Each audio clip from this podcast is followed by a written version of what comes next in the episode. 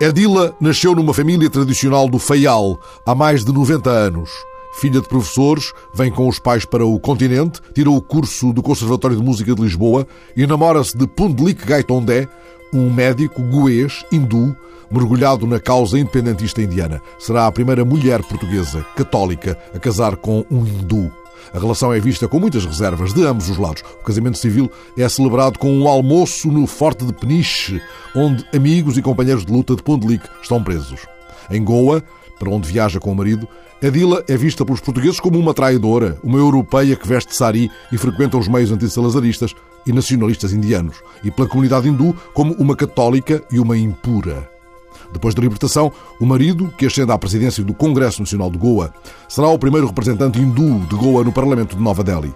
Solidária com a luta de Pundlik, Edila há de mergulhar nos formidáveis tumultos da mudança histórica em Goa e na Índia, conhecendo de perto Nehru, em cujo piano chega a tocar num dos muitos recitais que faz por toda a Índia.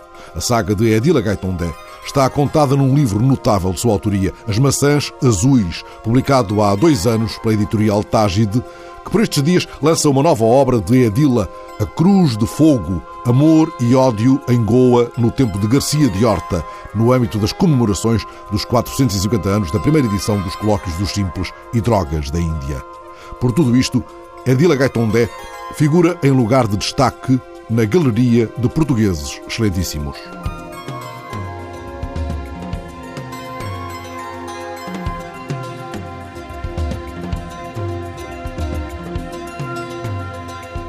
Adila recebe-me em sua casa, em Lessa da Palmeira. O atual marido, António Nava, acompanha toda a conversa num silêncio cúmplice. Ele há de entrar mais adiante nesta história de uma vida profundamente mergulhada nos acontecimentos do seu tempo. A vida de Edila, que chega a Lisboa no final dos anos 40 e se namora de Pundlik Gaitondé, com quem enfrentará todas as incompreensões e todos os perigos. A família de Edila não hostiliza o casamento da jovem católica com o Brahman hindu. Já uma parte da família de Pundlik, a quem não raras vezes havemos de nos referir por Lika, opôs uma resistência que tomou aqui além a dimensão da afronta. Não queriam que uma paqueline, que é o nome que dão aos, aos portugueses em Goa, quer dizer, uma estrangeira, não é nem de sangue nem de nada, não pertence ali. E eu não pertencia ali, segundo eles. Não foram eles, foi só um tio e a família daquele tio. Já os sogros de Edila receberam-na cordialmente. A sogra começou por rebatizá-la. Pois, a minha sogra pôs-me logo o nome, não. Edila, não, não pode ser, isso não é indiano. Tem que ser Shakuntala. Por acaso foi um nome mal escolhido, porque aqui em português chamam a Shakuntala, chamam Shakuntala, que é errado. E o que é que queria dizer Shakuntala? Shakuntala, por assim dizer, era uma semideusa. Quer dizer, foi uma, uma pessoa que se foi para a floresta, uma rapariga, se encontrou com um deus e, e, do, do Shanta. E, e lá casaram e tal. Não sei se foi por causa disso, uma rapariga que se perdeu ou, ou foi passear ou não sei o que para a floresta e que encontrou aquele semideus e casou com ele e apaixonou-se por ele. Seria por isso? Não sei. Mas deram-me o nome de Shakuntala, ou Shakuntala. Ora, antes desse novo batismo, outras cerimónias de iniciação tinham marcado a vida da jovem Adila. Não é propriamente comum um almoço de casamento no Forte de Peniche. É que nessa altura tinha havido já, foi a altura logo após a penúltima revolução em Goa, porque houve muitas revoluções em Goa, aquilo não era tudo só leite e mel, como se costuma dizer, aquilo era mesmo, estava um fogo ali, era um vulcão para explodir. E a penúltima revolução, porque a última foi conosco, mas a, a penúltima revolução, nessa ocasião, fizeram, Portugal fez cinco prisioneiros indianos, os líderes dessa revolução, que os trouxeram para Peniche. Por acaso, nessa altura também lá estava o, o nosso amigo Cunhal. Cunhal, exato. Eram cinco. Eram advogados, professores e médicos. Era na altura em que estavam também a lutar pela independência da Índia. Gandhi estava no seu forte e quando soube que tinham vindo políticos para Paris, porque mandaram dizer de Goa diretamente, e um deles tinha sido colega dele, era outro médico colega dele, claro, foi a primeira coisa que ele fez foi ir a Peniche. Ora, como é que foi a Peniche? Não era toda a gente que ia a Peniche fazer uma visita aos prisioneiros. Eram prisioneiros políticos e aquilo estava uh, a ferros, não é? Não se podia entrar no forte. Mas meu marido, que embora tivesse depois lutado por a sua uh, independência, a libertação de Goa, foi sempre muito amigo dos portugueses. Tinha imensos amigos aqui e amigos de pessoas certa categoria, influência. Naquela altura, um dos seus amigos era um certo tenente Gavazzi, que era o diretor da Polícia Judiciária de Lisboa. E foi a primeira coisa que ele fez, foi perguntar lá ao seu amigo Gavazzi se ele não poderia dar uma certa concessão para ele ir ver os prisioneiros. E foi. E até deu-lhe carta branca, posso dizer, ele levou-me para me apresentar antes do casamento.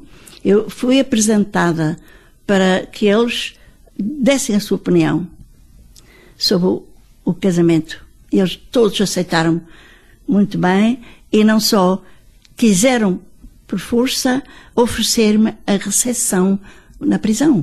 Ora, isto é uma coisa inconcebível. Ainda hoje há pessoas que não acreditam que isso fosse possível, mas foi. E, e o almoço foi lá no refeitório da prisão? Foi. Foi. E foi feito pelos indianos. Eles próprios fizeram uma refeição à indiana.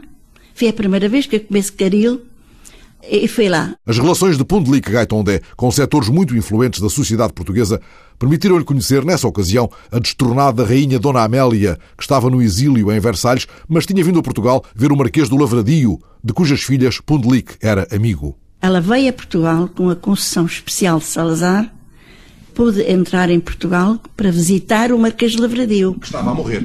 Que estava a morrer, sim, sim, já estava no... morreu pouco tempo depois, dias depois.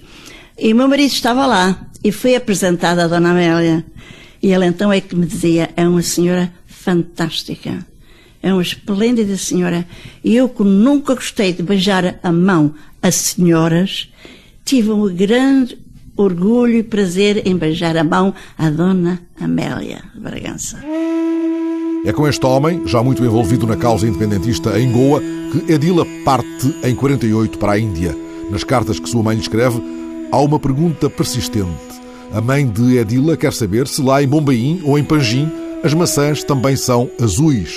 Edila explica que isso se relaciona com uma história de um autor nórdico que fala de um rapaz muito pobre que se apaixona por uma rapariga abastada, mas consegue casar com ela, exagerando no modo como descrevia o seu pequeno mundo. Ah, porque ele dizia sempre: a minha terra, aquilo é tão próspero, tão bonito, tão.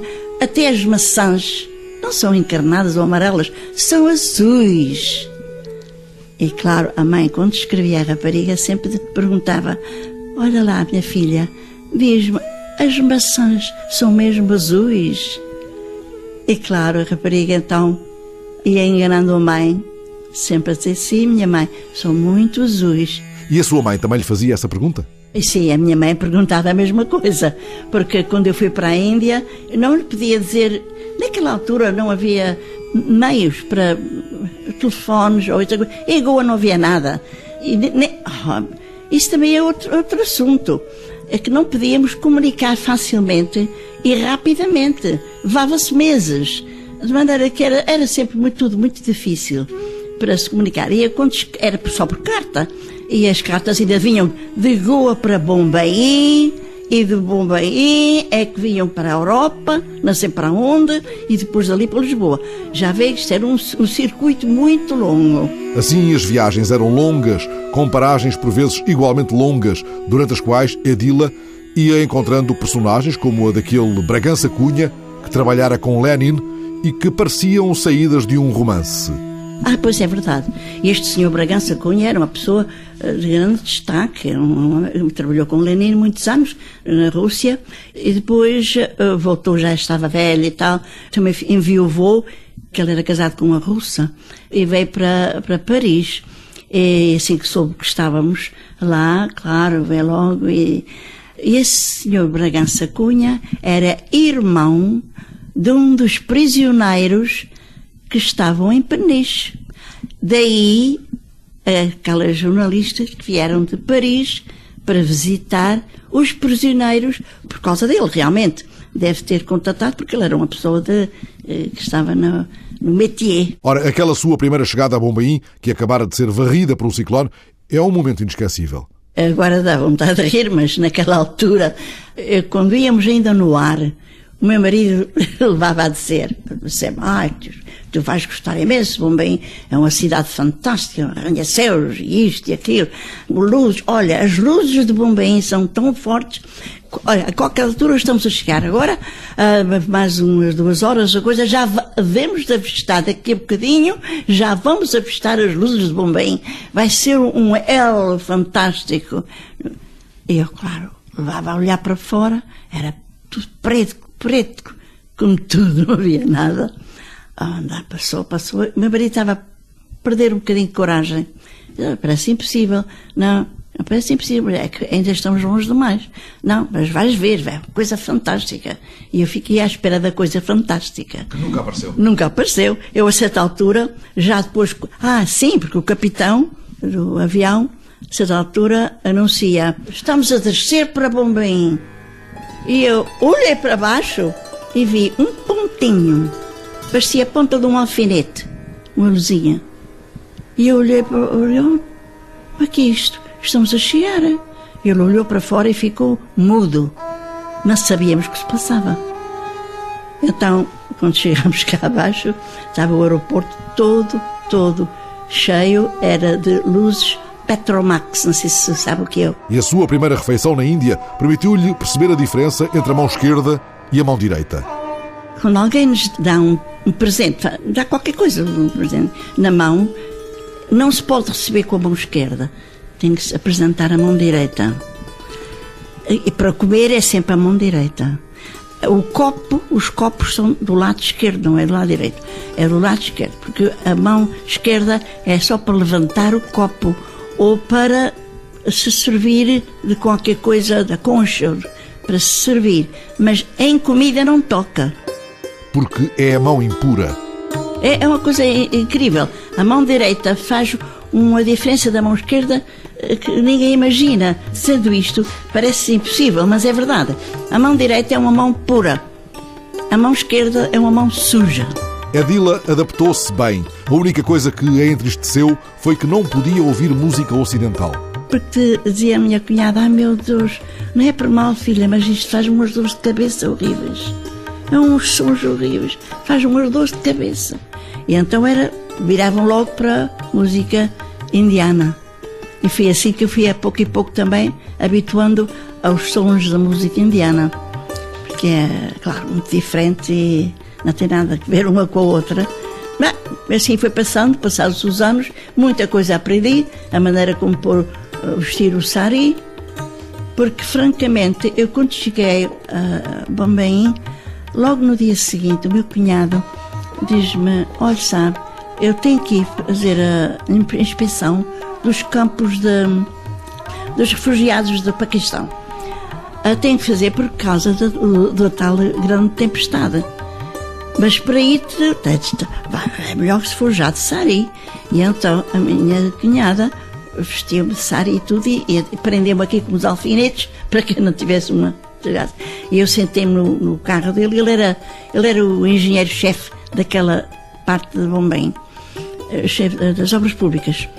Lá fomos para ver aquela desgraça, porque naquela altura isto tudo, tudo, tem uh, coisas muito vêm de trás. Por exemplo, porque é que são estes refugiados? Porque foi na altura da partição, partition, que é a partição, uh, partida, partida da Índia em Paquistão e Índia. Foi depois da libertação da Índia, os muçulmanos quiseram o seu cantinho para eles. E de maneira que foram, tiveram o seu cantinho. Mas para isso, muitos, muitos, muitos, muitos paquistaneses fugiram para a Índia.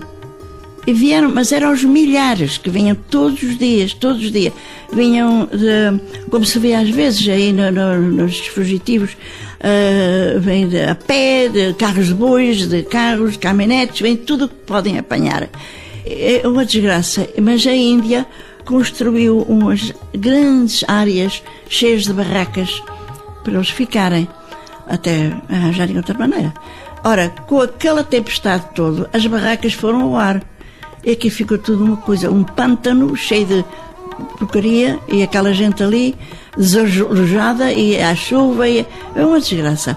E então nasci naqueles cantinhos mais secos, com qualquer cobertura, punham-se com um fogareirozinho a fazer a sua comidinha. Era uma cena trágica e foi a primeira cena global que eu vi na Índia. Foi, fiquei mesmo. Eu lembro-me que vieram, eram todos muçulmanos, já se vê, quase todos. Havia, também havia índios lá que também estavam no Paquistão. Uh, então vieram, coitados, aquela gente é, é, é uma gente fantástica. No meio daquilo tudo, ainda tiveram o tempo e a disposição para num fogueireirinho fazer um chá para me vir trazer ao carro. E eu sentei-me ali a tomar chá e olhar para aquela gente que era um pavor. É, eu ainda fico chocada só a pensar nisso. Uma coisa a que se refere algumas vezes com um inesperado deleite quando descreve os primeiros dias na Índia é a frescura do chão da casa. Pois é, o chão da casa. Sim, em casa não se põe, os sapatos não entram em casa. Porquê? Há uma razão. Porque os sapatos são feitos de pele e muitas vezes pele de vaca, não é? E o que a vaca é considerada um animal sagrado.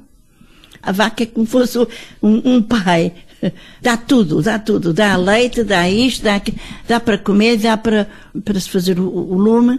A bosta da vaca é uma coisa que não se deita fora. Seca ao sol, eh, depois é para fazer lume. É, é a lenha. E não só.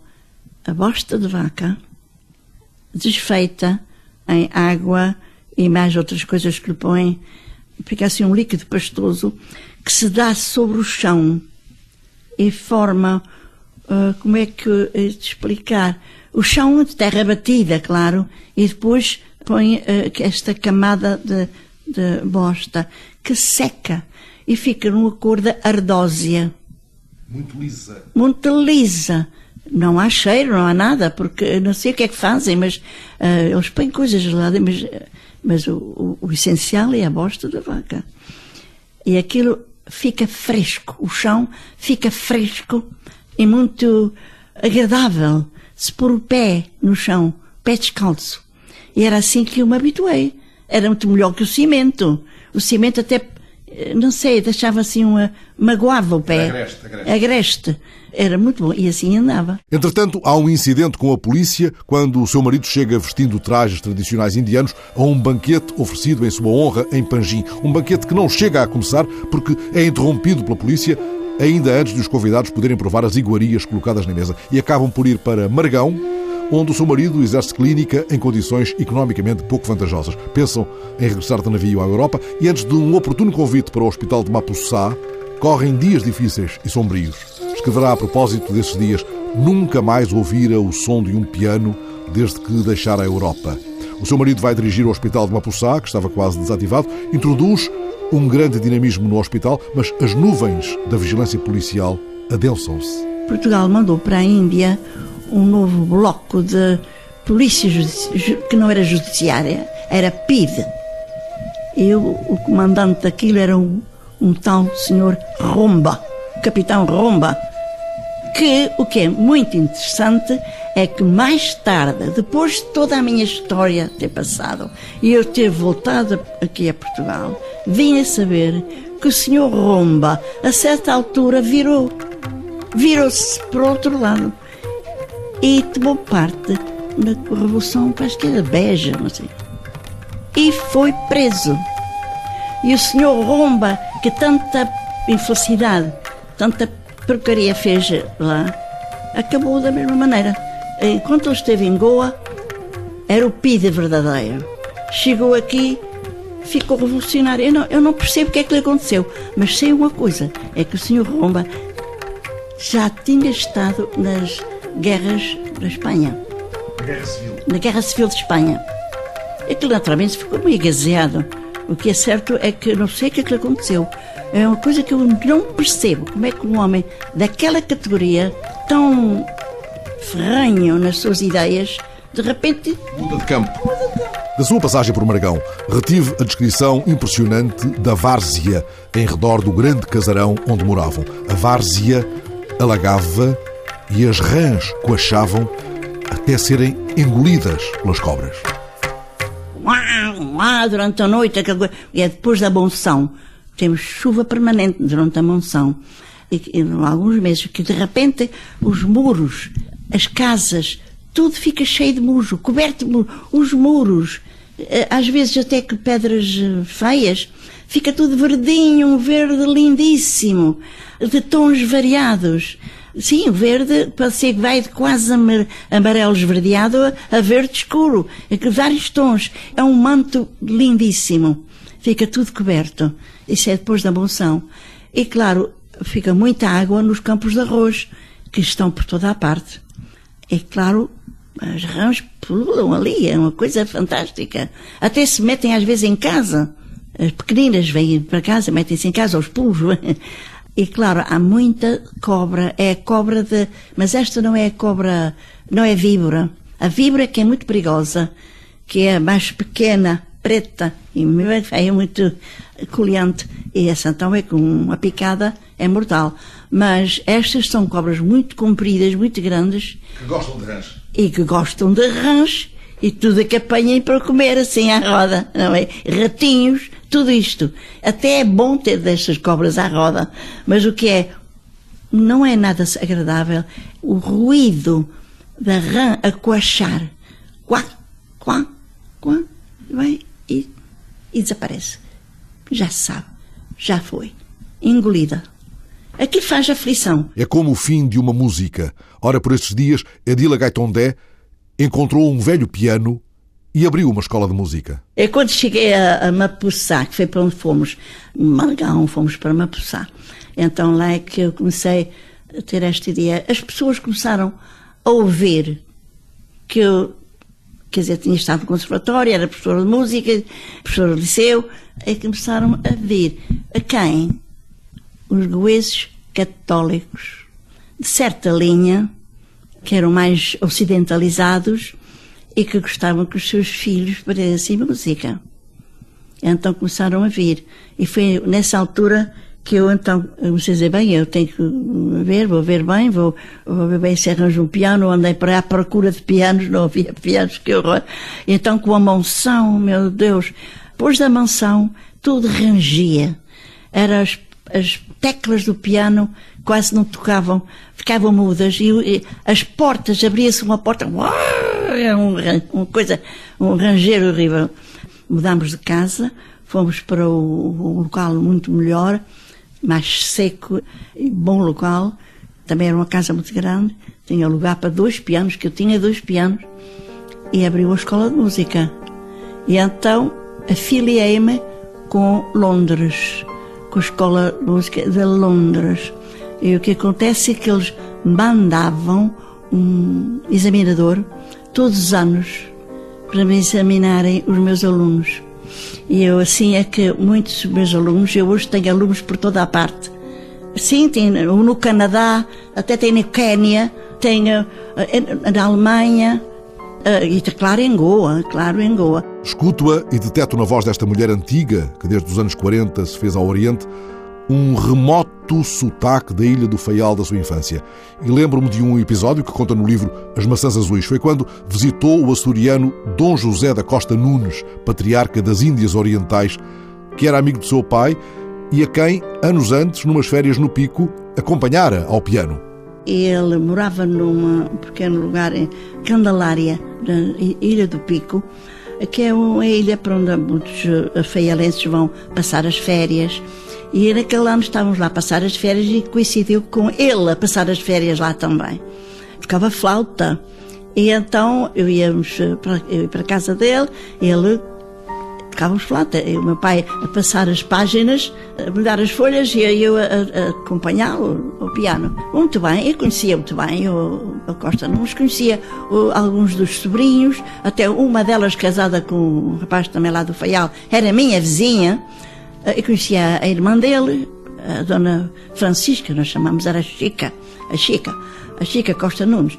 Bem, quando cheguei lá a Goa, lá estava, Palacete Patriarcado, lá estava o Costa Nunes com a, com a, com a irmã, a Chica Costa Nunes. E eu disse ao meu marido, olha, eu gostava muito de vê-los, eu gostava de, de visitar.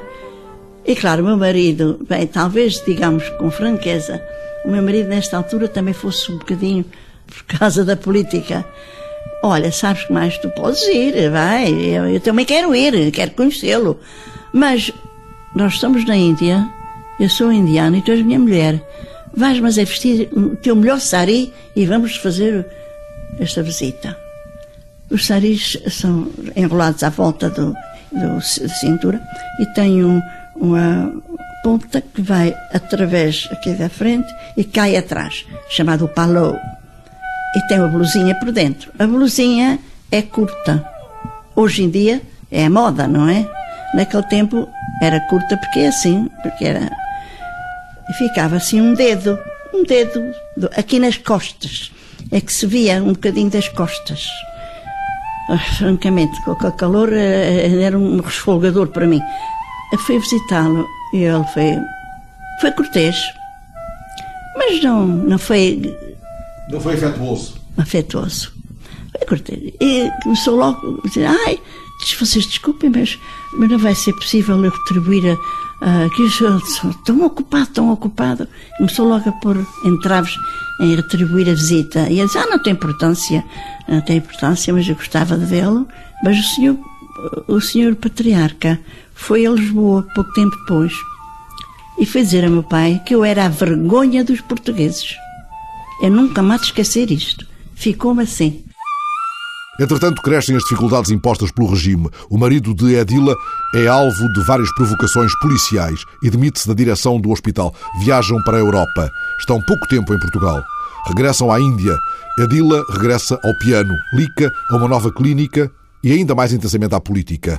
O casal Gaitondé aprofunda uma relação de amizade com o cônsul-geral para a Índia em Goa, Ashok Mehta. O senhor Ashok Mehta era casado com Chandralekha Gandhi. Chandralekha Gandhi é sobrinha do Nehru e é filha de Vijayalakshmi Pandit, que era a presidente das Nações Unidas. Ora, nós foi aí que começou essa coisa. Mas quando quando nós saímos de Portugal, isto agora é, a parte política, ah, quando saímos de Portugal pela primeira vez, o meu marido já tinha preparado, ainda não conhecíamos nem Vijayalakshmi, nem Nehru, nem ninguém, assim, pessoalmente. Mas uh, o meu marido tinha preparado um relatório sobre a posição política, a política goesa em Portugal e a situação dos prisioneiros políticos, que Salazar dizia não existirem, mas estavam lá, cinco e trouxe aquele relatório todo feito. E a primeira coisa que fizemos, quando chegamos a Paris, fomos à ONU. A ONU, nessa altura, não estava em Nova Iorque, era, está, trabalhava era no Palais de Chaillot, em Paris. Aí é que começou a ONU. Nós fomos lá, pedimos para falar com Vijayalakshmi, e ela foi muito amável, e ficou com o relatório. E tudo o que se passava em Portugal e prisioneiros ficou na mão dela. E nós depois fomos para a Índia. Ora, aquilo passou para Nehru.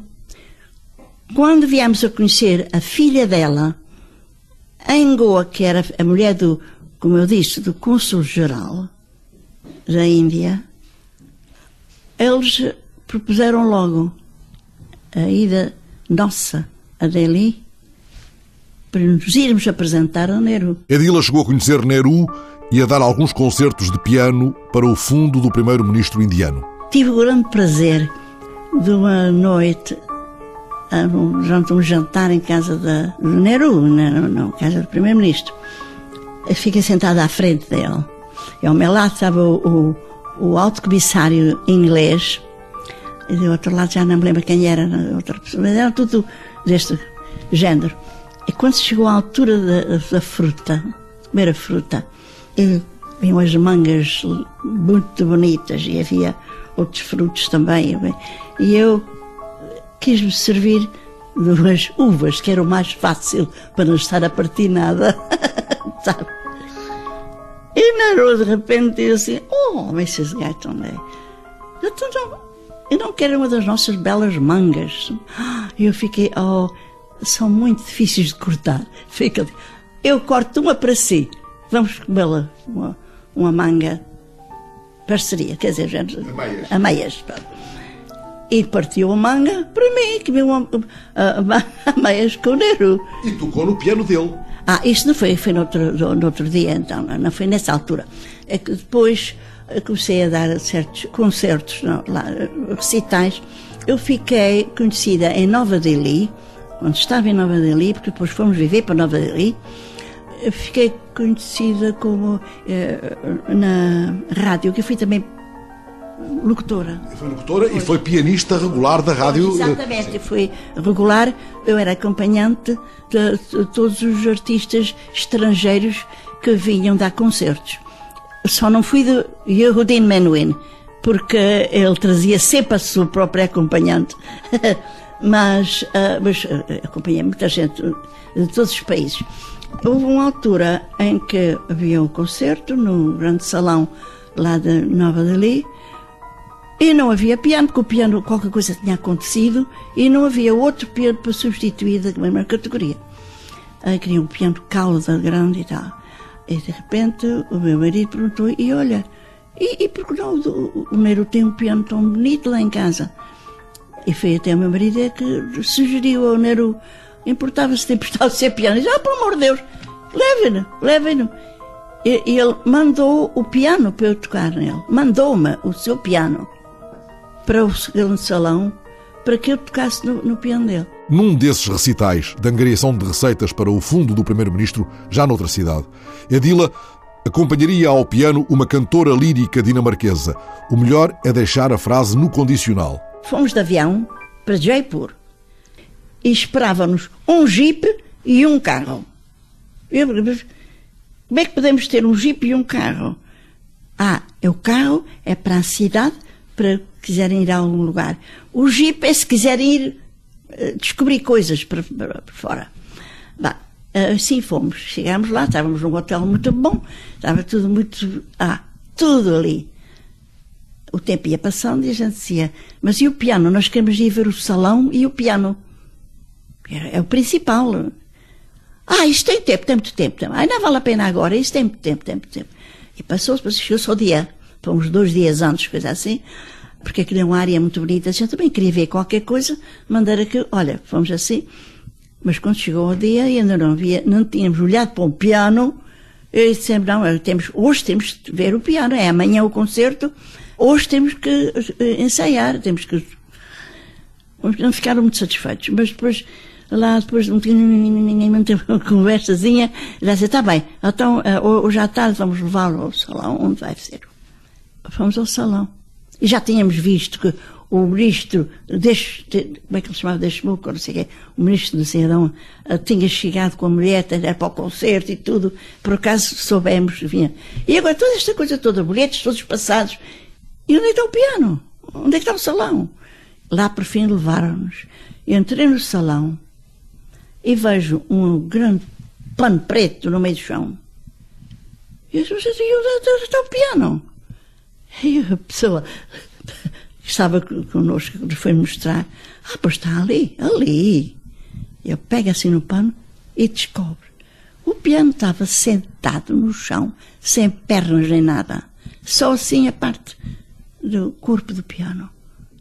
Tinham-lhe cerrado as pernas. Depois, quando eu perguntei, disseram: Ah, mas é que o piano aqui tem havido muito concerto, muito recital de música indiana. E os músicos sentam-se de pernas cruzadas e tocam no piano assim. Mas como é que eu posso fazer? Os pedais são essenciais. Eu não posso tocar. Não posso. E depois o que aconteceu? A vergonha foi: tiveram que cancelar o concerto. Não, não se podia tocar, era impossível. Eu não ia tocar num piano que sem pernas. Ora, tal como não se pode tocar num piano sem pernas, não se pode cortar o fio de uma memória assim. A vida desta mulher, a vida de Edila Gaitondé, nos seus mais de 90 anos, cruza-se com as profundas mudanças do século XX em Goa e em toda a Índia, sendo ela testemunha privilegiada de vários momentos cruciais da história indiana.